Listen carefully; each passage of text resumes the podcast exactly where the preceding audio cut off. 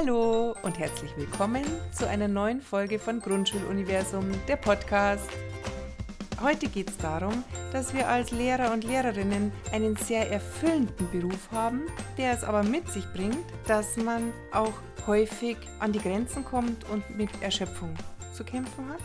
Und dazu freue ich mich besonders, dass wir wieder einen Gast haben, eine erfahrene Schulpsychologin, Barbara. Herzlich willkommen. Ich freue mich, dass du da bist.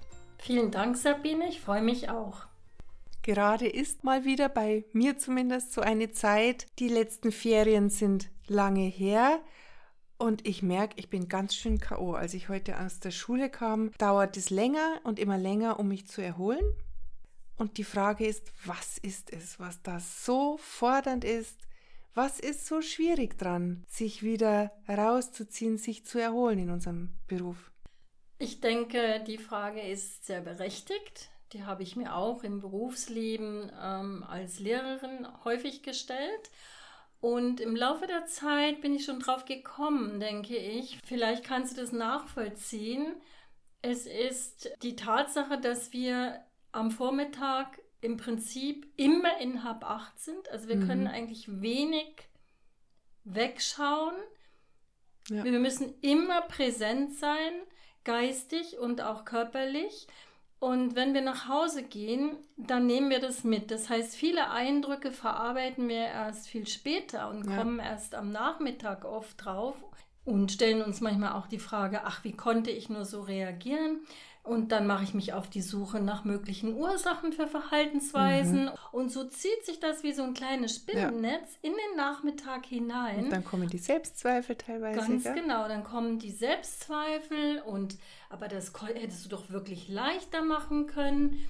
Und schon ist alles verwoben. Das heißt, diese Trennung zwischen jetzt ist mein Berufsstopp, es ist, weiß ich nicht, 13 Uhr und jetzt würde theoretisch meine Freizeit beginnen, die gibt es gar nicht.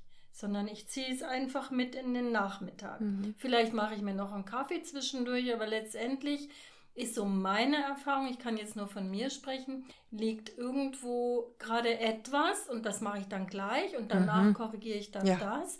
Und dann könnte ich eigentlich noch schnell die Unterrichtsvorbereitungen machen für den Rest der Woche und den Wochenplan. Und ah, ich darf nicht vergessen, das Geld noch einzusammeln und so mhm. kommt ganz, und nur ganz noch schnell, nur noch schnell ins Internet genau. ein Arbeitsblatt raussuchen und schon. Genau. Ja, und so kommen ganz, mhm. ganz viele Punkte hintereinander, die ich tatsächlich, ja. die letztendlich in meine Erschöpfung reinfließen. Und besondere Gefahr, wir haben den Arbeitsplatz ja auch zu Hause. Ja. Glück hat man, wenn man ein Arbeitszimmer hat. Theoretisch hätte ich sogar eines, aber ich nehme dann oft meinen Laptop mit ins Wohnzimmer, mhm. auf den Wohnzimmertisch und schon habe ich den Job mitten in meinem Privatleben ja. drin. Das ist ein ganz wichtiger Faktor, der auch überall immer postuliert wird. Trennen Sie Ihren Arbeitsplatz von Ihrem Essplatz oder von Ihrem Wohnbereich. Natürlich, ich weiß, viele machen das eben nicht, aber das kann schon ein kleiner Punkt sein, über den wir schnell hinwegrumpeln und ja. es dann schleichend sozusagen hineinzieht in unseren Freizeitbereich. Ja, und gerade ist es bei mir so, mein Schreibtisch ist jetzt zugemüllt tatsächlich. Ich, äh, da liegen Stapel zu korrigieren und noch Stapel, die ich noch vorbereiten muss und das habe ich alles dahingeschlichtet. Und um das nicht zu sehen, Tür zu ins Wohnzimmer mit meinem Laptop und schon habe ich den Arbeitsplatz im Wohnzimmer. Ja. Was hast du für einen Tipp für mich? Also das hat wirklich sehr viel mit einer Selbstdisziplin zu tun, denke ich, dass man sich immer mehr angewöhnt zu sagen, Arbeit ist Arbeit und Freizeit ist Freizeit. Und da gibt es ja von, von der Schönklinik in Prien, gibt es dieses Lehrergesundheitsbuch, das Agil, auf das ich immer gerne zu sprechen komme. Und darin ist diese Übung, wie komme ich denn rüber aus meiner Arbeitswelt in meine Freizeitwelt? Und da werden sogenannte Türsteher erwähnt. Das finde ich ein sehr schönes Bild. Was macht es so schwer für mich, diese Tür von meinem Arbeitszimmer zuzumachen und zu sagen, und jetzt habe ich Freizeit. Mein Nachmittag und der Garten gehören jetzt mir und nicht immer zu noch schnell in meine Unterlagen gucken oder schnell noch ein Arbeitsblatt ausdrucken, wie du es gesagt hast, sondern was macht es mir so schwer? Was sagen diese Türsteher? Das kannst du doch jetzt nicht leisten. Es ist drei Uhr. Du wirst ja nicht fertig. Auf der anderen Seite macht mir mein Beruf ja Spaß. Das heißt, es ist keine Strafe für mich Mhm. an sich, wenn ich Mhm. weiterarbeite. Und wenn ich auch abends arbeite, wenn die Familie Fernsehen, Mhm. ähm, sitze ich dann noch am Schreibtisch oder am Küchentisch. Mhm. Es ist ja eigentlich keine Strafe für mich, theoretisch. Gell? Absolut. Aber ich überschreite eine Grenze Ja, damit. genau. Und diese Grenze ist das Spannende daran, ist ja letztendlich, wir entdecken sie nicht sofort. Sie summiert sich über die Jahre. Und irgendwann wundere ich mich dann, warum bin ich so extrem ausgelaugt? Ja. Abgesehen davon, dass es natürlich im Laufe der Berufsjahre sicherlich schwieriger wird, denke ich, früh genug damit zu beginnen, ist nicht falsch. Ja? Hier einfach einen äh, Berg an Resilienz auch aufzubauen, zu sagen, nee, da schaffe ich mir jetzt wirklich eine Ruhezone. Ja, aber wie schaut es dann konkret aus?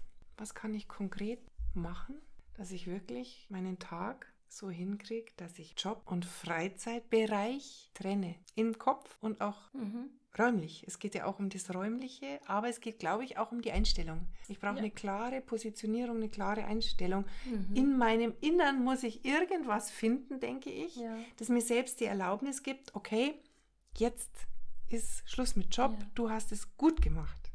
Das ist schön, was du gerade gesagt hast. Es geht tatsächlich darum, ich darf mir erlauben, jetzt nicht mehr zu arbeiten. Und wie du sagst, es hat nichts damit zu tun, dass wir nicht unseren Job lieben würden oder die Lehrer nicht äh, gerne Lehrer sind. Um Gottes Willen, nein. Also nur auch der schönste Job verlangt nach einer Entspannung. Nur habe ich das Gefühl, dass gerade die Jungen große Probleme haben, sich diese Entspannung überhaupt selbst zu erlauben. Weil oft das Gefühl ist, boah, ich könnte noch besser sein, ich kann es noch besser machen. Stellt sich dann möglicherweise an der Stelle die Frage nach, ich muss 100% liefern Mhm. Mindestens. Mindestens, um gut zu sein. Mhm. Und da, glaube ich, liegt auch schon so ein bisschen der Hase im Pfeffer. Da müssen wir wieder runter. 100 Prozent, was ist das? Ich Mhm. denke nicht, dass das irgendjemand erreicht. Und besser geht immer. Das ist, glaube ich, das Problem. Mhm. Mhm. Und diese fatale Koppelung, ich mag mich nur und ich, ja, ich fühle mich nur wertvoll, wenn ich perfekt bin, das ist schon mal die Grundlage für Burnout, für Erschöpfung, weil das kriegen wir nicht, 100% kriegen wir nicht hin, Perfektion gibt's nicht. Gibt es nicht, denke Es ich. geht immer Und- besser. Ja, und ich denke auch, das hat noch was mit so einer körperlichen Anspannung zu tun. Und diese körperliche Anspannung, immer in diesem High Level Ja. zu bleiben, immer in dieser Vergleichbarkeit, immer auf dieser Spur von hoffentlich bin ich gut genug, das liefert Angriffspunkte. Das heißt, wir sind dann schnell verwundbar. Ja. Denken wir nur mal daran, es kommt eine leise Kritik, die völlig normal ist. Auch da müssen wir relativieren. Kritik ist nicht von Haus aus etwas Furchtbares, sondern sie ist etwas, die uns animiert, Mhm. etwas anders zu machen. Auch da finde ich, ist so eine ganz wichtige Botschaft. Kritik muss nicht immer vernichtend sein, sondern kann auch sehr hilfreich sein. Ja. Und wenn ich aber jetzt in dieser Anspannung bin, ich muss sehr gut sein. Und, ich es darf kommt- keinen Fehler machen. Genau, und ich darf keinen Fehler machen. Und es kommt dennoch eine Kritik. Mhm. Dann bin ich, glaube ich, höchst verwundbar. Und ganz schnell am Boden zerstört. am Boden Ja. zerstört und da winkt dann schon die Wortkarte Selbstzweifel. Ja, genau, mit Ja. der wir oft konfrontiert sind als Das ist richtig. Lehrerinnen. Gell? Richtig. Und da müssen wir uns überlegen, oder sollten wir uns überlegen, die Tatsache, ist unser Selbstwert eigentlich ausschließlich gekoppelt an unsere berufliche Leistung? Ja. Oder haben wir andere Attributionen in uns, die uns ausmachen? Ja. Und da müsste man sich vielleicht auch mal überlegen, das habe ich schon öfter gemacht, was sind meine positiven Eigenschaften? Welche Eigenschaften sind es, Mhm. auf die ich mich sehr verlassen kann, auf die ich vielleicht sogar stolz sein kann? Ich muss es ja nicht publik machen. Ja, das hilft zum einen, Mhm. denke ich, Ja. und zum anderen, dass man sich immer wieder klar macht, ich mag mich trotzdem, auch wenn ich jetzt nicht perfekt war, auch wenn ich Fehler gemacht habe, auch Absolut. wenn ich vielleicht ein Kind oder mehrere Kinder wirklich falsch behandelt habe. Das Ja. passiert in unserem Job. Wir So sind nun mal mit Menschen zugange und das passiert. Ja. Und wir werden auch immer wieder Kritik ernten von Eltern, Vorgesetzten, von allen Seiten. Ja. Ist eine, ja, ein Grundpfeiler leider unseres Jobs. Wir können niemals alles richtig machen. Nein, und ich denke auch, es ist nicht alles berechenbar. Ja. Da wir mit Menschen arbeiten, die sind nicht berechenbar. Es ist keine Zahl, es ist kein Gegenstand, sondern ähm, die Reaktionen sind ja. heute mal so und morgen mal so. Und das ist natürlich auch eine hohe Herausforderung an unsere Anpassungsfähigkeit, an unsere emotionale Anpassungsfähigkeit. Ja, da müssen wir uns selber auch die Absolution geben. Ja. Es ist okay für mich. Mhm. Ich tue, was ich kann. Ja. Aber nur bis zu einer Grenze. Ganz genau. Bis zu der Grenze, wo ich mich selbst noch erholen kann, wo ich selbst auch mal was anderes in den Kopf kriege. Weil je mehr ich die Schule im Kopf habe, desto mehr, wie du schon gesagt hast, bricht mein System zusammen, wenn ich einen Fehler mache, wenn ich Kritik berechtigt mhm. oder unberechtigt ernte. Ja, und da landen wir eigentlich automatisch bei den Stützpfeilern, die wir brauchen und die wir möglicherweise in unserer Freizeit vernachlässigen. Das kommt vor. Dann aber wirklich wieder auf die Spur zurück und sagen, ich vernachlässige es jetzt mhm. nicht. Und einer dieser Stützpfeiler ist natürlich die Familie und es sind die Freunde. Es Freunde, sind die Sozialkontakte. Sozialkontakte ist ultra wichtig, stelle ja. ich immer fest, weil man einfach auf andere Gedanken kommt. Ganz und genau. bestenfalls sind ein paar Leute drunter, die nicht mit Schule zu tun haben. Das stimmt. Weil dann merkt man einfach, okay, es gibt noch was anderes und es ja. geht in, also wir sind jetzt in der Grundschule zugange. Mhm. Es ist nur Grundschule. Mhm. Das ist nichts Weltbewegendes. Es ist ein schöner Job. Es geht um Menschen. Da muss man natürlich sehr achtsam damit umgehen. Aber nichtsdestotrotz, es geht nur um Grundschule.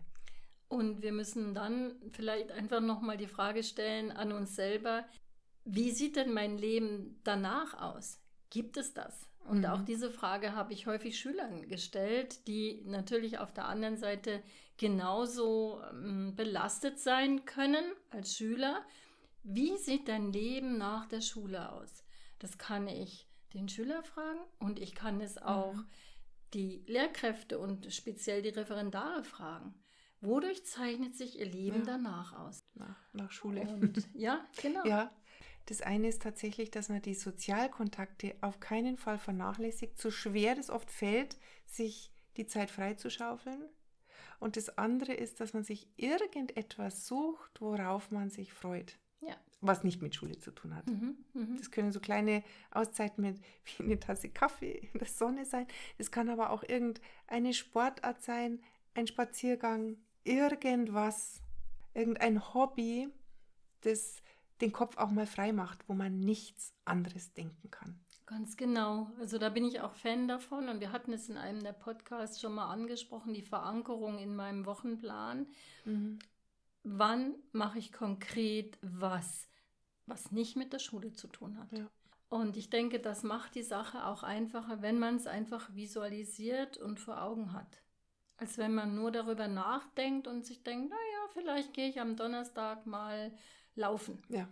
Sondern ich verankere es und damit lege ich mir eine Verpflichtung auf, in Sozialkontakte einzutreten oder auch in Selbstfürsorge. Wichtiger Begriff. Ja. Zur Selbstfürsorge gehört auch dazu, dass ich Distanz bekomme, dass ich loslassen kann. Oft ist ja so, dass man, also mir geht es so, dass ich dann ganz wirklich verbissen bin in einem negativen Sachverhalt, ja, die Zähne zusammenbeiße und ja. durch. Und ich denke, genau andersrum soll es gehen. Dass wir loslassen können, ein bisschen mhm. uns distanzieren. Und in unserem Vorgespräch, Barbara, hast du da eine ganz, einen ganz guten Tipp gehabt. Da, Sabine, sprichst du diese Übung an, die oft hilfreich ist, um eben loslassen zu können und die Sache für sich zu relativieren, um zu sagen, du meine Güte, das war ja alles gar nicht so schlimm. Indem sich vorstellen, was ist ein Tag, ein Schultag, nachdem ich nach Hause gehe und mir sagen muss, oh mein Gott, das war der schlimmste Tag in den letzten Monaten für mich. Es ging aber auch wirklich alles schief und da machen sich einfach Notizen vom Schlimmsten, um dann hinüber zu gucken in die Realität und zu sagen, nichts davon ist geschehen. So kommen sie unweigerlich zu einem bisschen Schmunzeln und dann sind wir in der Gelassenheit, in die wir eigentlich rein wollen. Also wie würde mein schlimmster Tag ausschauen? Und so ja. schlimm ist es nicht. Ja, genau. genau. Ja, nichtsdestotrotz sollte so ein Tag oder eine Woche oder eine Phase wirklich schlimm verlaufen und man kommt nicht selbstständig raus, dann ist es höchste Zeit, sich auch Hilfe zu holen. Und auch das ist keine Schwäche. Unbedingt. Also da ja, bin ich großer Fan davon, sich wirklich dann ein Gegenüber zu suchen, der oftmals Dinge auch relativieren mhm. kann, indem er ganz einfach eine andere Brille aufhat als ich selber. Weil ich darf ja nicht vergessen, ich stecke drin und mhm. ich mache mir die Welt so, wie sie für mich gerade passt. Aber wenn ich einen Blick von außen habe, das kann die beste Freundin sein, das kann eine Kollegin sein, zu der ich Vertrauen habe. Das kann aber auch ein Coach sein. Absolut. Das und da reichen auch, manchmal ganz wenige Stunden. Ganz das ist genau. jemand, der nichts ja. mit Schule, nichts mit meinem Privatfeld, mhm. nichts mit meinem beruflichen Umfeld zu tun ja. hat. Und mir gefällt das gut, was schon. du gesagt hast, Sabine. Das ist ja keine Schwäche. Im Gegenteil, es gibt diese Professionen wenn du, wenn wir beim Coach bleiben, die gibt es ja nicht, dass wir sie nicht nutzen. Das würde keinen Sinn machen. Also sind wir doch eigentlich froh, dass wir sie haben und dass wir uns hier einen Rat holen. Außerdem läuft es immer unter dem Siegel der Verschwiegenheit. Aber interessant ist, wenn man dann im Kollegium oder im Freundeskreis dann mal sagt, dass man so eine Hilfe in mhm. Anspruch genommen hat, dann bricht es aus ganz vielen raus. Ja, mhm. ich auch. Und Natürlich. oh, gut, dass du das sagst. Und ja, das ja. hat mir auch so geholfen. Wo ich mir denke, hätte ich es mal früher angesprochen. So ist es. So ist es. Also da ist die Scheu vor etwas, was gar nicht nötig ist. Ja. Und hilfreich ist, wie in allen Lebenslagen, der Humor. Ja. Egal wie dicke es kommt, wenn man es schafft, sich den Humor zu bewahren, das Lustige an unserem Job zu bewahren, die Kinder mal anzuschauen auf das hin, was alles lustig und nett und zum Lachen ist. Mhm das hilft ja uns selbst in den kritischen Phasen. Gibt es ja Möglichkeiten. Ja, das ist natürlich dann schon eine Kür, aber das kann man wirklich ausprobieren, weil es auch keinem wehtut, sage ich mal, wenn es wirklich sehr schwierig ist, dass man sich selber einfach wegschmunzelt. Ja. Und es kann auch so konträr sein zu der Situation, einfach das Schmunzeln, was das mit unserem eigenen Körper ausmacht, das ist schon alles. Ja. Und dann landen wir vielleicht so ein bisschen in, in so einem leichten, ironischen Kontext, der aber ohne Worte gespielt nicht verletzend ist und nicht böse, sondern uns einfach über einen Gap hinweg hilft, der uns selbst ja auch betreffen kann. Also wir stellen uns mal eine schwierige Situation vor, also genauer gesagt einen sehr schwierigen Schüler, der mich heute schon in Rage gebracht hat. Und ich habe ihm schon dreimal gesagt, könntest du es bitte wegräumen? Und beim dritten Mal ist meine Stimme schon nicht mehr so freundlich. An dieser Stelle gebe ich einfach das Sprechen auf und schmunzel in mich rein und denke mir irgendetwas Nettes aus, sodass quasi für mich nicht diese Potenzierung meiner Negativspirale, meiner Negativemotion, weil eigentlich würde ich jetzt gerne losbrüllen, weil ich ziemlich wütend bin, das mache ich jetzt nicht, sondern ich lächle und denke mir, hm, hm, wieder nicht weggeräumt. Aber ich sage natürlich nichts. Also ich denke, dass es auf jeden Fall hilfreich sein kann, um mich in die Ruhezone zurückzuführen. Ich mache das manchmal in sehr strangen Situationen, dass ich mir einfach, weil ich es nicht mehr verstehe und weil ich es auch nicht mehr verstehen will, dass ich einfach nur sage, hm, hm, mit einem gewissen Lächeln. Auch das ist Abstand? Absolut und hilft uns vielleicht ein bisschen. Und man wird immer besser. Also ich sage, das ist mhm. natürlich trainierbar. Ja. Es ist von außen für niemanden verständlich, muss es auch gar nicht sein. Es muss nur für mich hilfreich sein, um mich aus einer angespannten oder emotional beladenen Situation zu befreien. Ja, ein bisschen zu distanzieren, einen Schritt ja. zurückzugehen und ja. sich das, diesen ganzen Wahnsinn mal anzuschauen. Genau. der da manchmal stattfindet an einem Vormittag. So ist es. Nichtsdestotrotz genau. ist es ein schöner Beruf. Es lohnt sich, da durchzugehen, auch durch solche teilweise sehr belastenden Täler. Aber ich finde zumindest, ich mache das ja schon einige Jahrzehnte, du ja auch. Ja. Nein, und man es muss wirklich sich. auch sagen, Sabine, da bin ich ganz bei dir zu sagen, es gibt ja sehr viele Momente, in denen wir über die Kinder auch schallend lachen können. Ja. Das darf man nicht vergessen. Diese anderen sind natürlich die Ausnahmesituationen. Da brauchen wir mehr Umgangsmöglichkeiten, als wenn wir einfach nur zum Lachen gebracht werden. Und das sind die schönen Momente einfach. Ja. ja, jetzt wünschen wir euch, dass ihr möglichst schnell erkennt, wann Erschöpfung sich anbahnt und gegensteuern könnt. Mhm. Und dass euer Weg von möglichst wenig Selbstzweifeln gepflastert ist. Und natürlich, dass der Spaß am Beruf bleibt, zumindest immer wiederkehrt. Ja, absolut. Wir haben noch zwei Podcasts zum Thema Lehrergesundheit. Eben wie komme ich heraus aus dieser Spirale und ein paar Übungen in Teil 2. Liebe Barbara, herzlichen Dank, dass du deine Erfahrungen mit uns geteilt hast. Vielen Dank fürs Kommen. Sehr gerne, Sabine. Vielen Dank auch. Und ich hoffe, dass ein paar Tipps dabei sind, die man gut umsetzen kann. Dann bis zum nächsten Mal. Servus. Servus.